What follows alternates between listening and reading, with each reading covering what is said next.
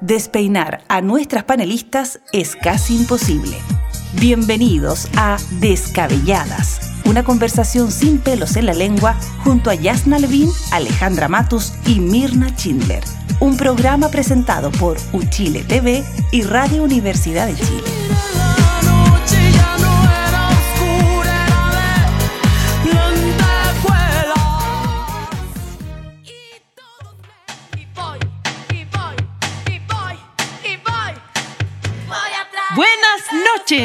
No, es que me dijeron que tenía que hablar con mucho ánimo.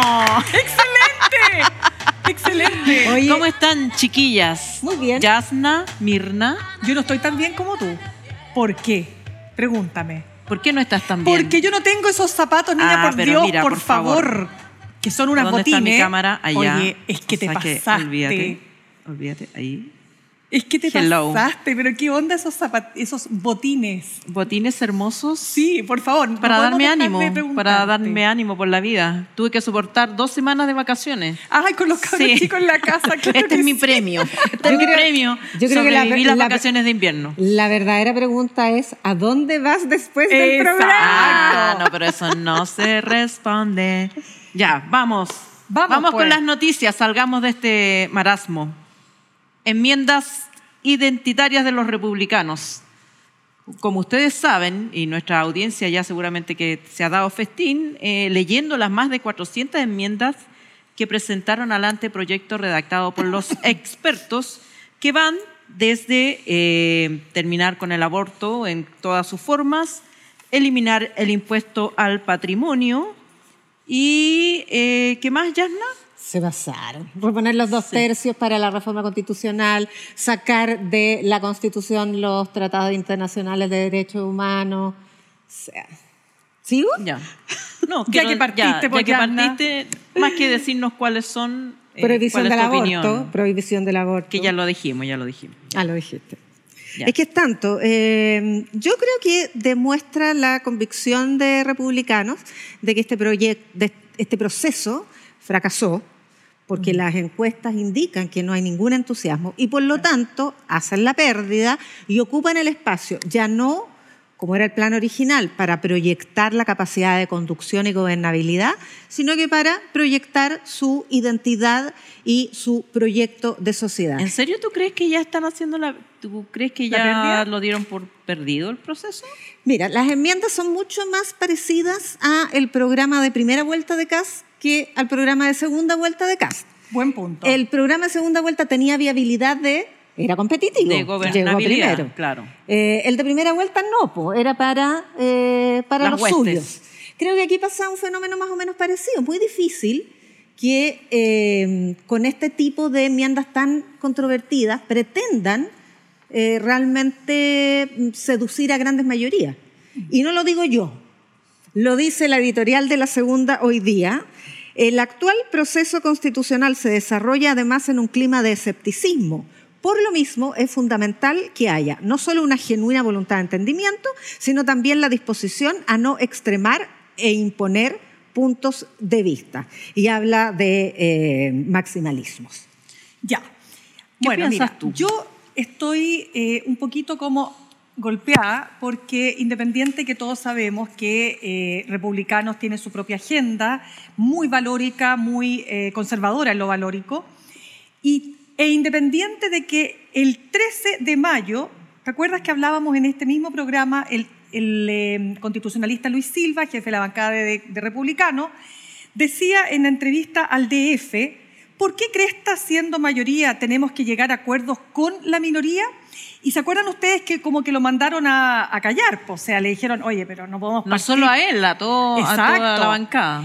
No olvidemos que en todo este periodo José Antonio Caz está ausente, o sea, él no ha estado presente, ¿no es cierto?, en el debate, no, no, no ha tenido grandes apariciones públicas, probablemente, y no probablemente, claramente en una estrategia, pero lo que se planteó en su minuto como que era un guatacazo, digamos, para partir el Consejo, hoy día está completamente transparentado, sin ningún pudor, y efectivamente lo que hace eh, Republicanos es poner su agenda. ¿Y cuál es su agenda?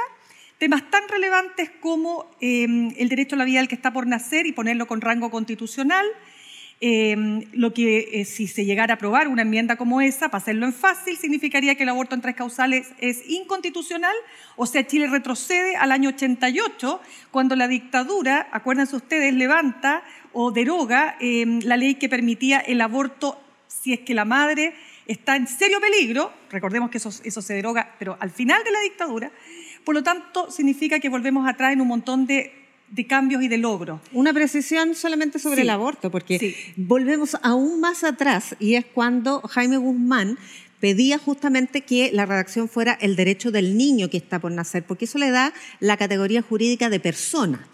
Eh, y en cambio primó la eh, visión de Ortúzar, que plantea, como quedó la Constitución, eh, eh, el derecho del que está por nacer no se personifica y por lo tanto queda con categoría de bien jurídico protegido, no de persona.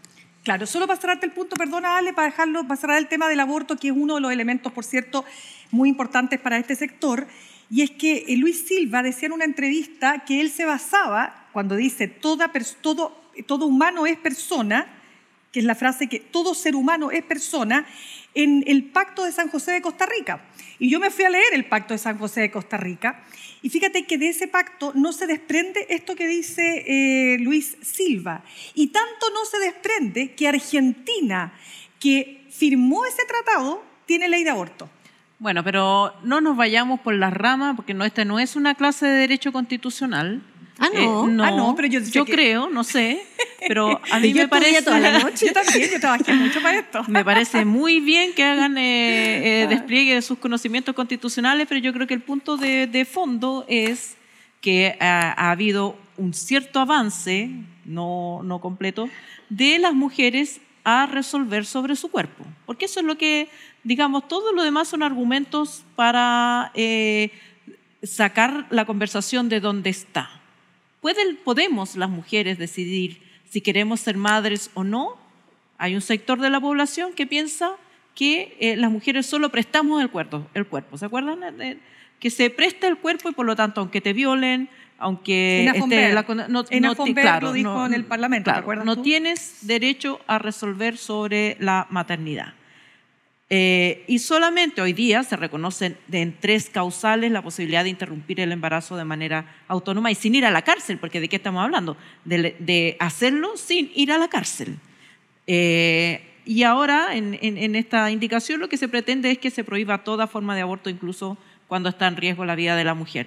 Pero más allá de ese, de, ese punto, yendo a lo político, eh, no estoy tan de acuerdo con que den por perdida la, eh, la reforma o sacar una constitución eh, con mayoría de republicanos, porque eso de alguna manera haría inviable la candidatura presidencial de José Antonio Caz.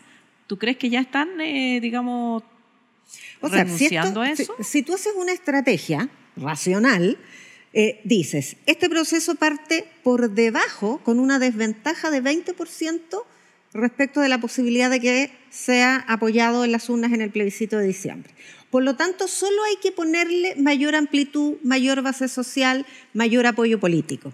Si decidas restringirlo, polarizar el debate y eh, desplegar tu identidad, como lo dijo Silva, es para que la ciudadanía reconozca la identidad del partido. Pero ahora empezamos a negociar y la segunda le advierte, es que cuidado, porque las indicaciones iniciales, aunque no sean aprobadas en el Pleno, quedan en la retina de las personas. Por lo tanto, si esa es tu estrategia, no tienes la intención de llevar a buen puerto, o al menos no es ese tu principal objetivo, de tener éxito en el plebiscito, sino que tienes la intención de reforzar tu identidad y consolidar tu presencia entre los tuyos. Por eso digo, se parece más al programa de primera vuelta contra la mujer incluido, porque fue el menoscabo a las mujeres recordemos, hasta terminar con el Ministerio de la Mujer, lo que le impidió a José Antonio Caz repuntar en segunda Bono para las mujeres casadas.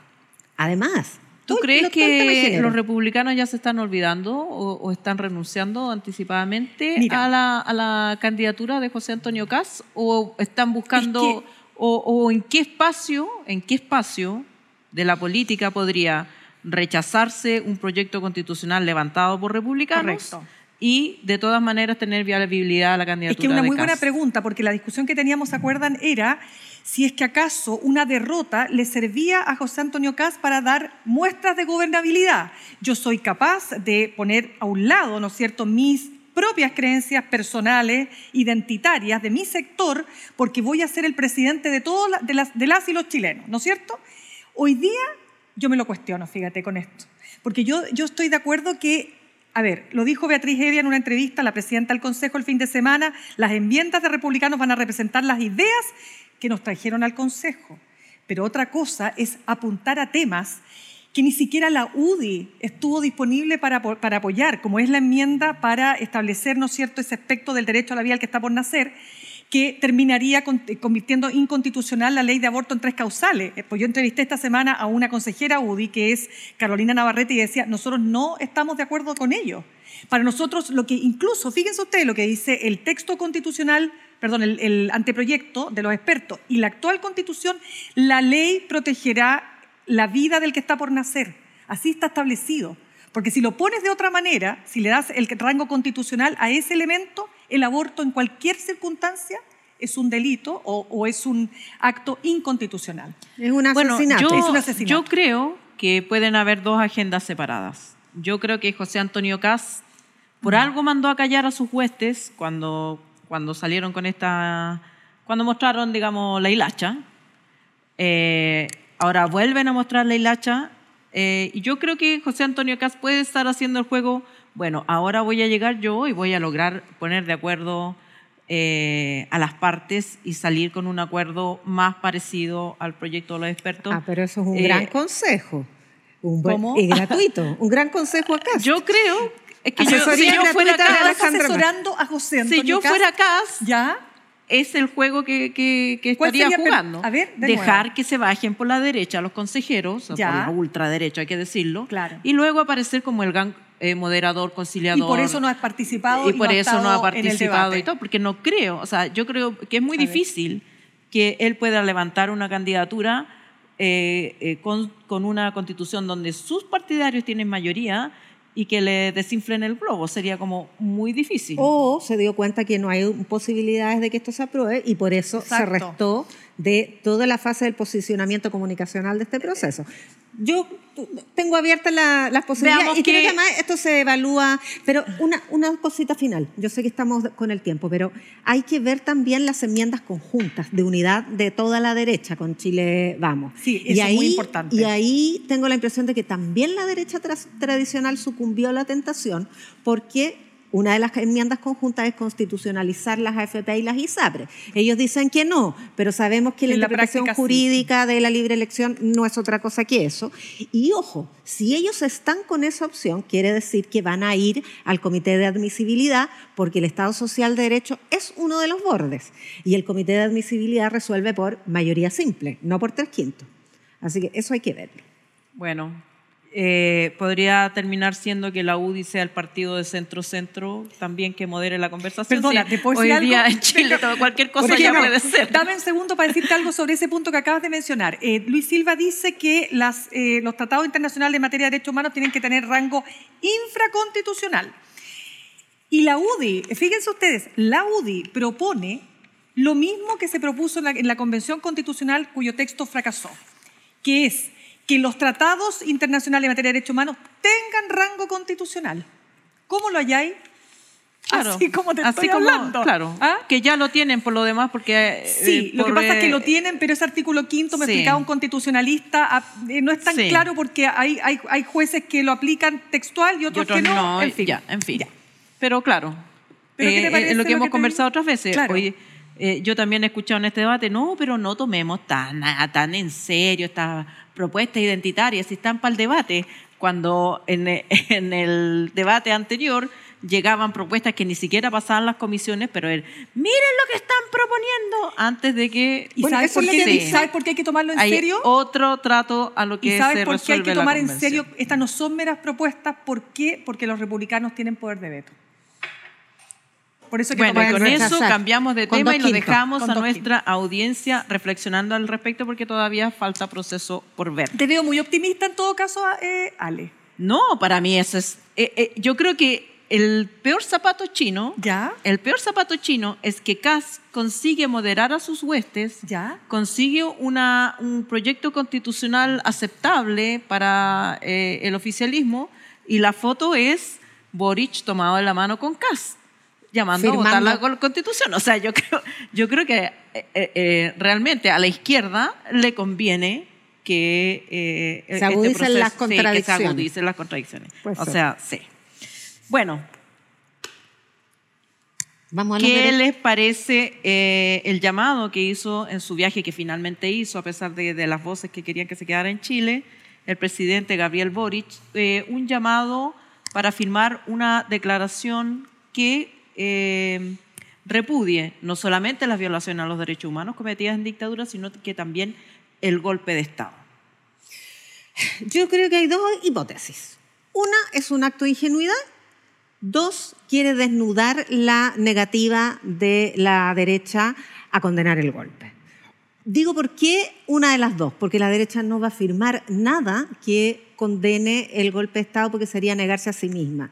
Hay que recordar que en el Cono Sur ninguna de las dictaduras que coincidieron con la de Pinochet hizo las transformaciones estructurales que se hicieron en Chile. Y esas no se habrían podido hacer con un golpe tan cruento que reflejaba la profundidad de las transformaciones refundacionales que eh, acometió y de las cuales se enorgullece mucho la derecha por su impronta neoliberal. Entonces creo que ese objetivo, máxime con el contexto que ocasionó el estallido social, que quieren ellos extrapolarlo, han dicho, el estallido social fue un intento de golpe, lo han dicho reiteradas meses, veces, fue un estallido delincuencial. Entonces hay un intento de hacer un vínculo histórico entre el estallido, la unidad popular y por lo tanto el golpe como hito de eh, orden, paz y gobernabilidad.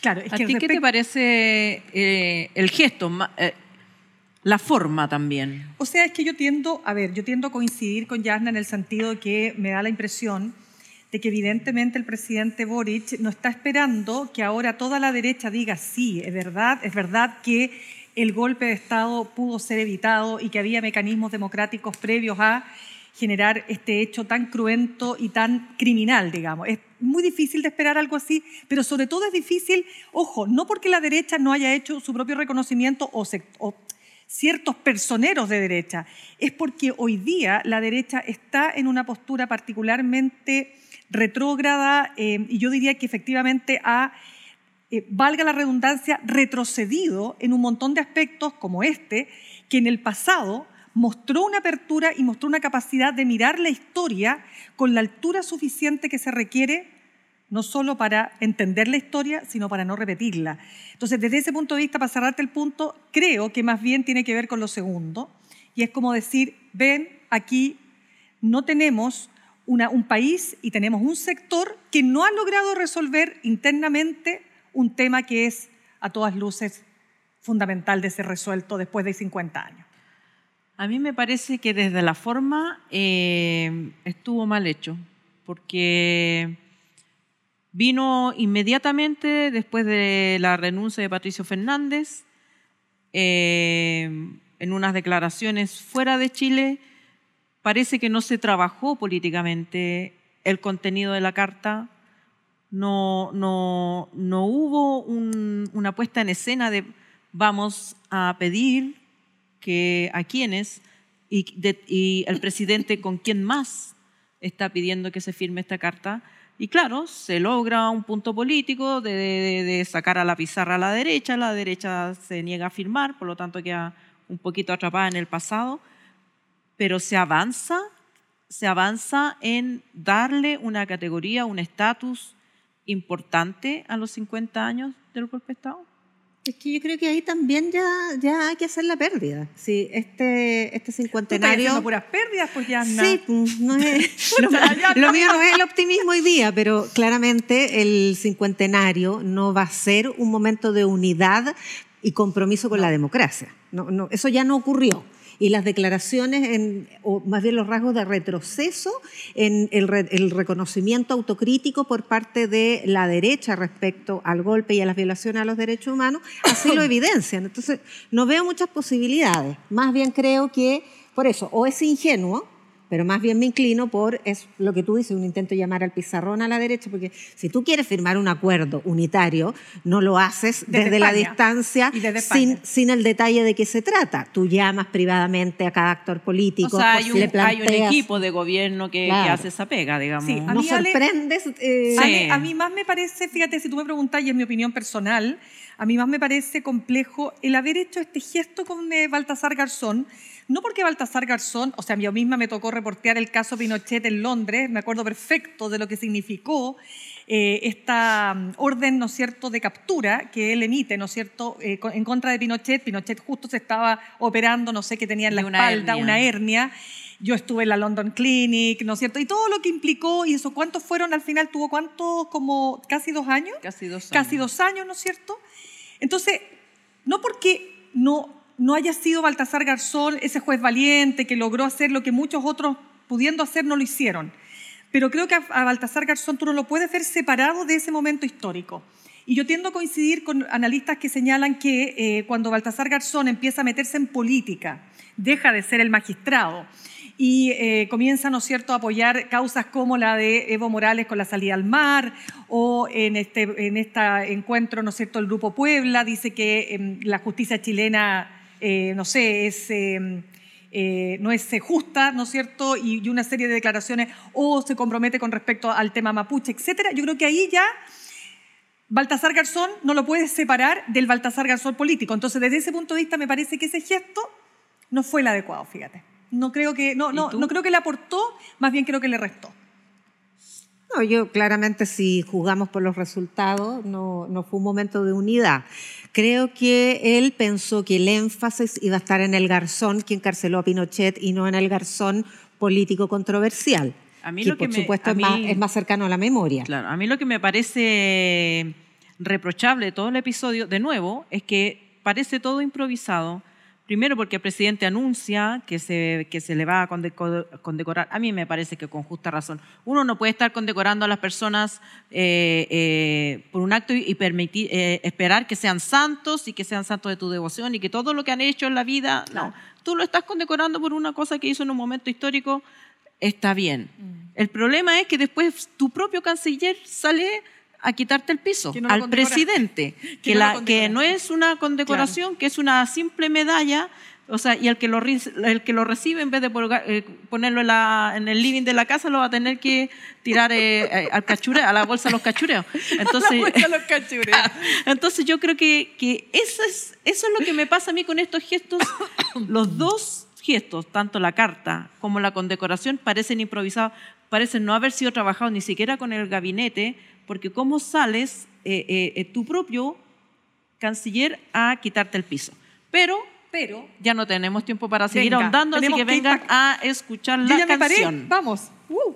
Perdón, la artista, no, ya no va a la artista. Sí, ahí tenemos en, en, nuestro escenario de fondo una de las eh, obras de Lucía Rodríguez Pérez. Ella es artista visual, pero se dedica particularmente a la pintura. Licenciada de Artes en la, de la Católica, máster en la mm, eh, Academia de Nueva York de Arte.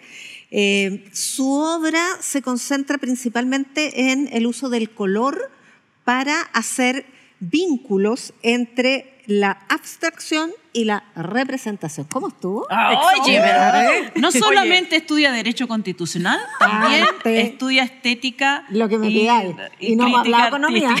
Esa onda. Si quieren, no, ya nos han llegado varias, pero sigan enviándonos eh, propuestas de artistas para mostrar en nuestra galería. Ya pues.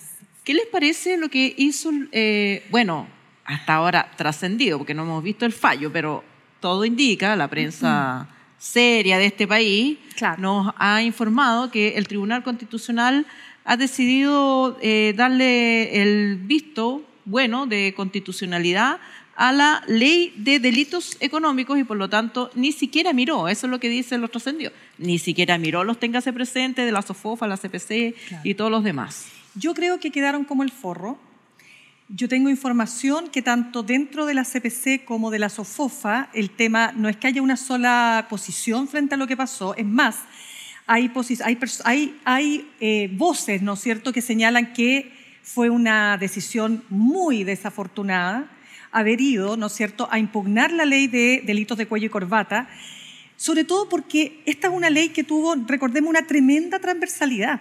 Mira, tan transversal fue en el Parlamento que ustedes vieron políticos defendiendo a la CPC por ir a impugnar el, la, ley, digamos, al Tribunal Constitucional.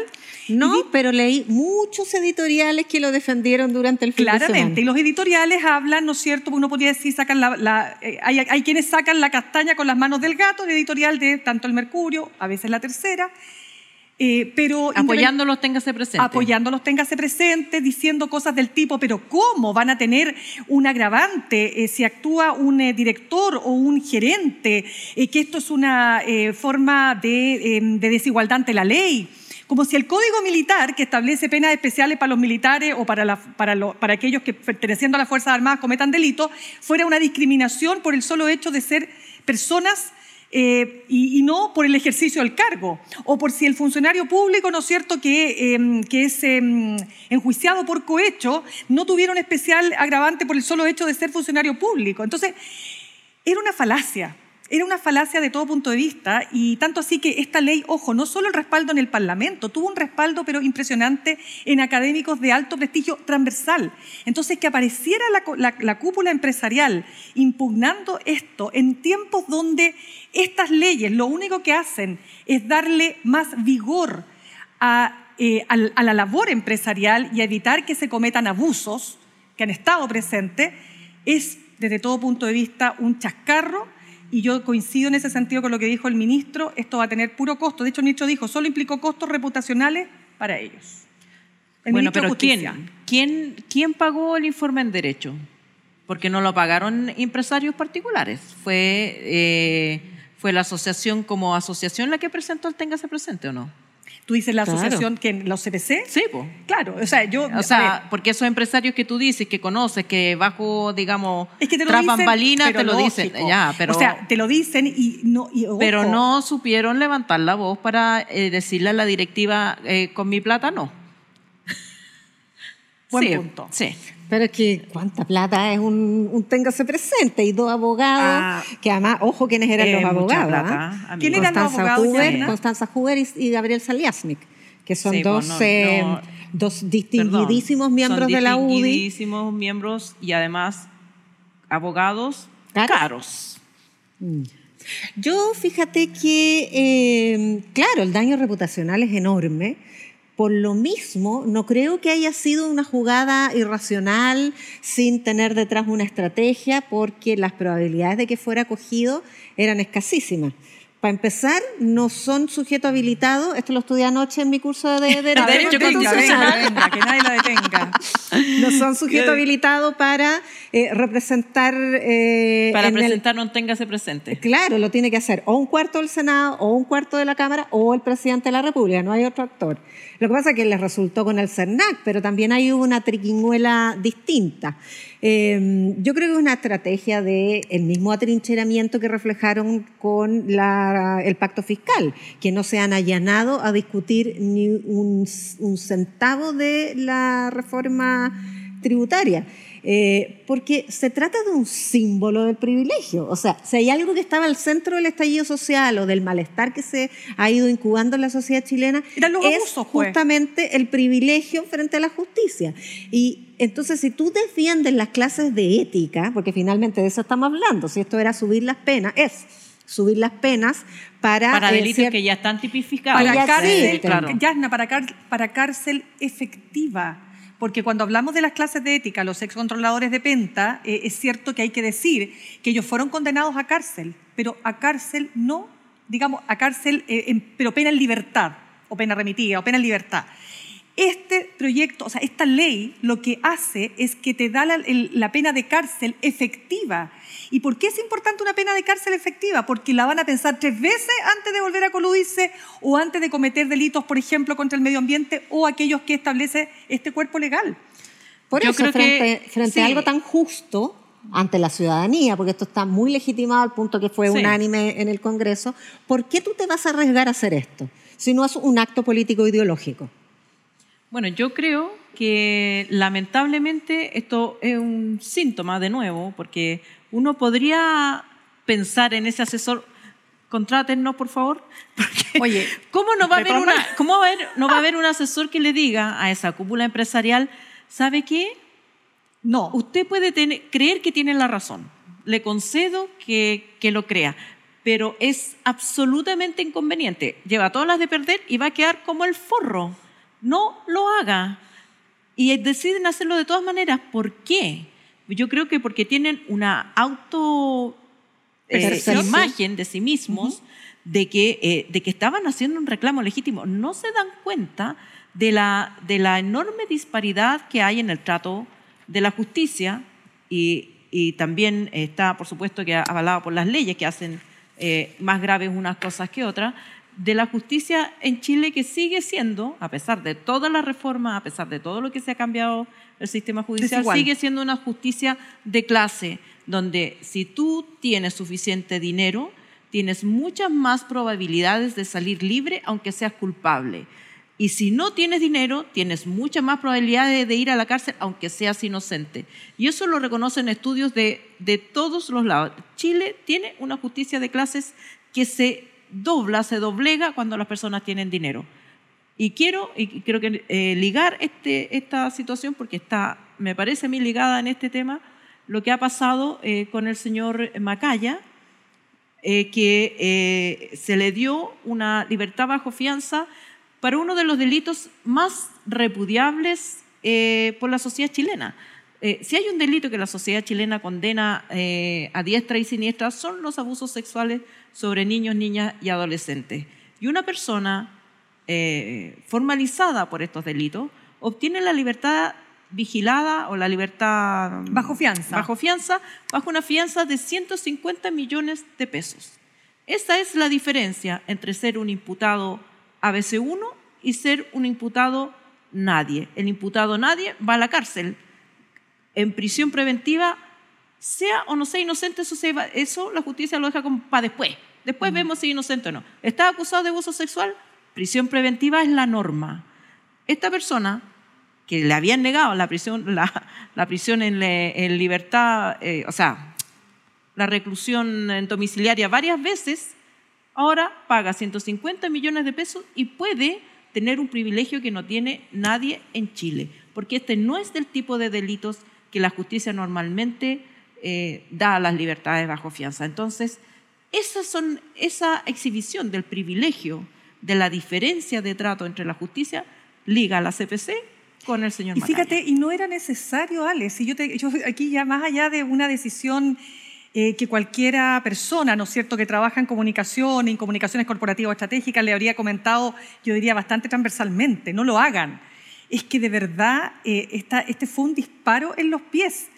Y uno dirá, les da lo mismo, a lo mejor les da lo mismo. Después sumaron a la SOFOFA, la SOFOFA no fue a impugnar, pero aparece una declaración, ¿no es cierto?, de la SOFOFA.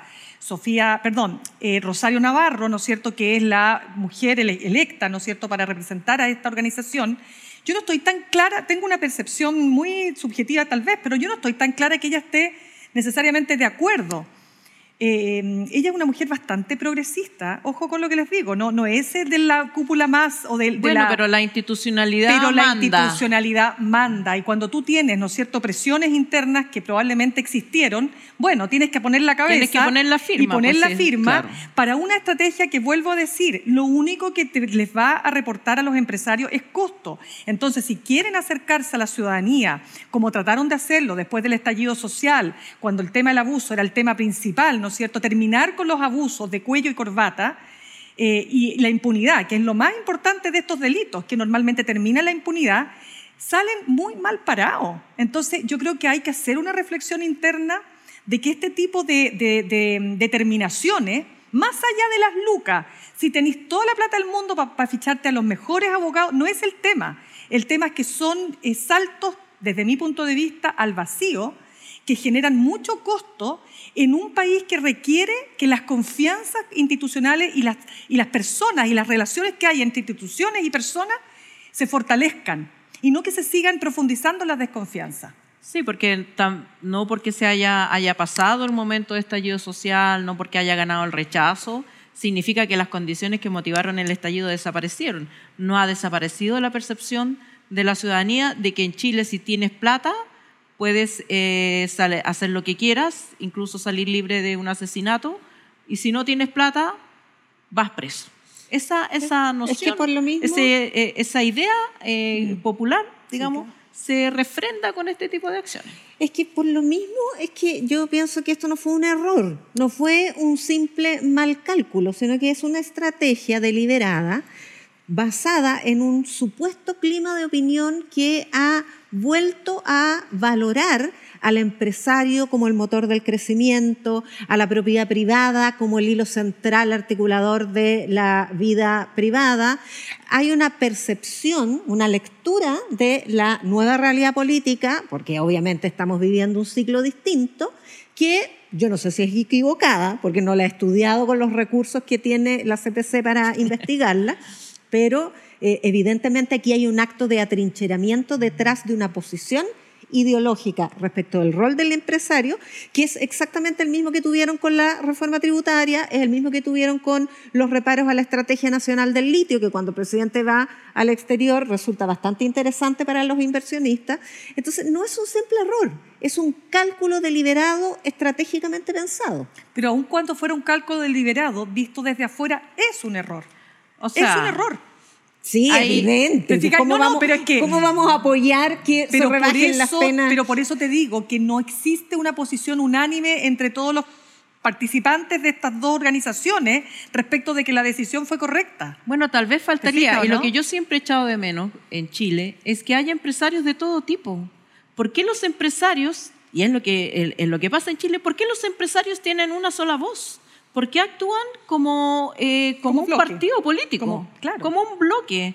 Si de- debiera haber, si en Chile realmente hubieran mercados sanos, debería haber empresarios de todos los colores y debería haber empresarios con distintas voces. Y en este, eh, en este tema, lamentablemente, yo no he escuchado ninguna voz disonante De hecho, pública. de hecho, Alejandra, si uno va al derecho comparado, el tipo de sanción a delitos económicos, incluso con el estándar superior que quedó con esta ley, está por debajo de las eh, sanciones que se aplican en otros países desarrollados, porque eh, no es solo el daño a los ciudadanos a través de la distorsión a la libre competencia, sino que está en el eje del valor de las democracias liberales y la modernización capitalista, que es el fundamento ideológico de la CPC, eh, que en eso sí es muy homogéneo, no tiene nada de heterogéneo. Eh, justamente hay que preservar el valor de la transparencia en los mercados, la competitividad y, por supuesto, la probidad de estos motores del desarrollo, que es el gran empresariado. Si O el sea, poder en países como Estados Unidos, donde le- les gusta Exacto. mirarse, está preso Madoff, Exacto. el creador del Nasdaq. Él redactaba los proyectos de ley en su oficina. Eh, un empresario ultra famoso, respetado, y bueno, se descubrió que, que había metido las manos y preso. Y preso está. No que pasó un fin de semana presito y después se fue a una mansión. Está preso. No tenía Entonces- 150 millones para Eh, no pagar tenía- de fianza.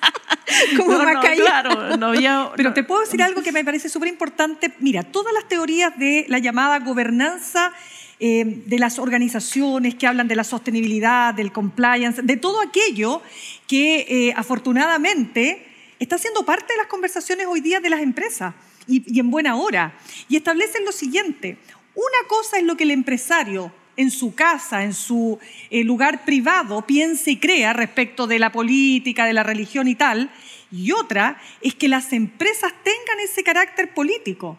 Y no debieran tenerlo, porque las empresas son una, una- una organización donde se encuentran personas distintas y diversas. Bueno, estamos si el- em- lejos de eso todavía. pero espéreme, si el empresario No, quiere aportar plata a una campaña, por supuesto que puede hacerlo. Pero a mí me parece que es un error cuando los empresarios, como empresas, se abanderizan con determinadas posturas, porque creo que no, no, no ayuda en esto que estoy señalándoles, que son las tendencias del, del mundo moderno respecto del rol que deben jugar.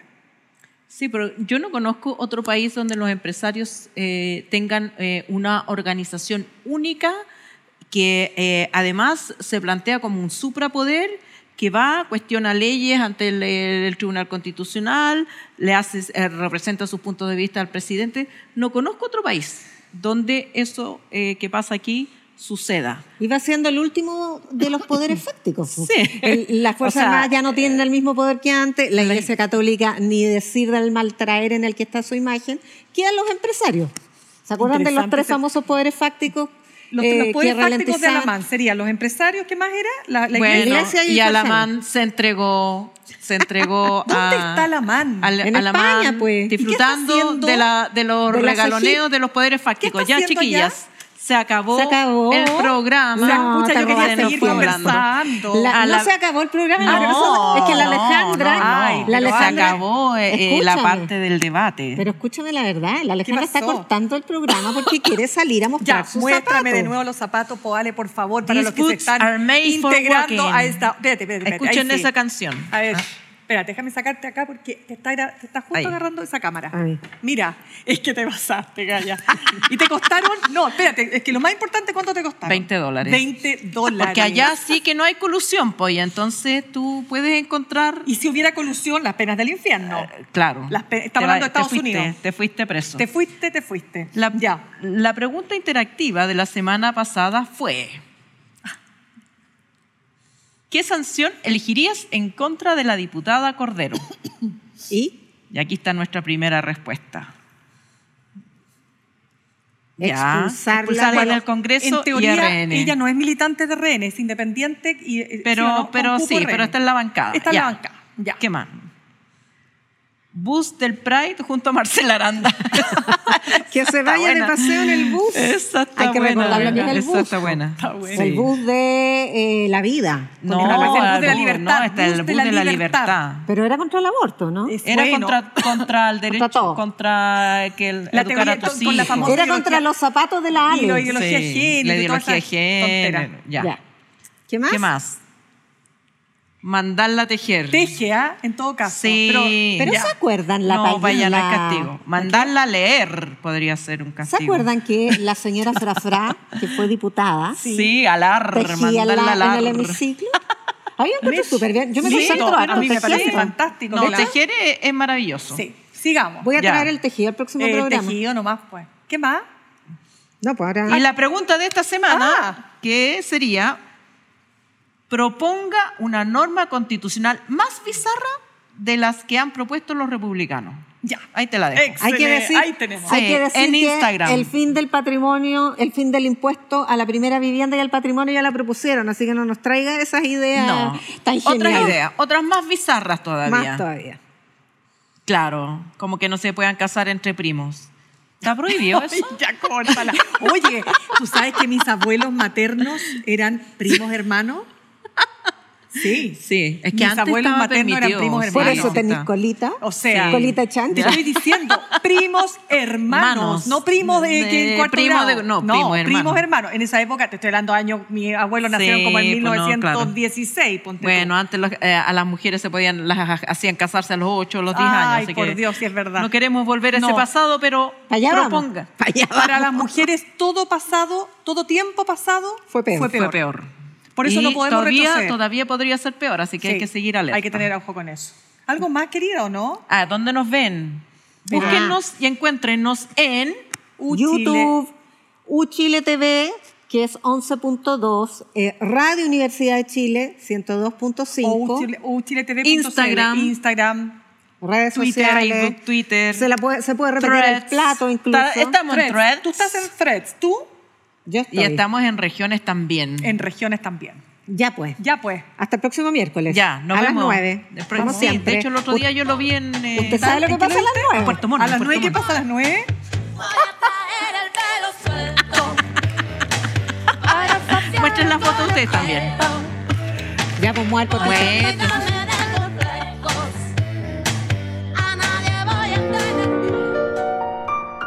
Despeinar a nuestras panelistas es casi imposible. Descabelladas. Una conversación sin pelos en la lengua junto a Yasna Levin, Alejandra Matus y Mirna Schindler. Un programa presentado por Uchile TV y Radio Universidad de Chile.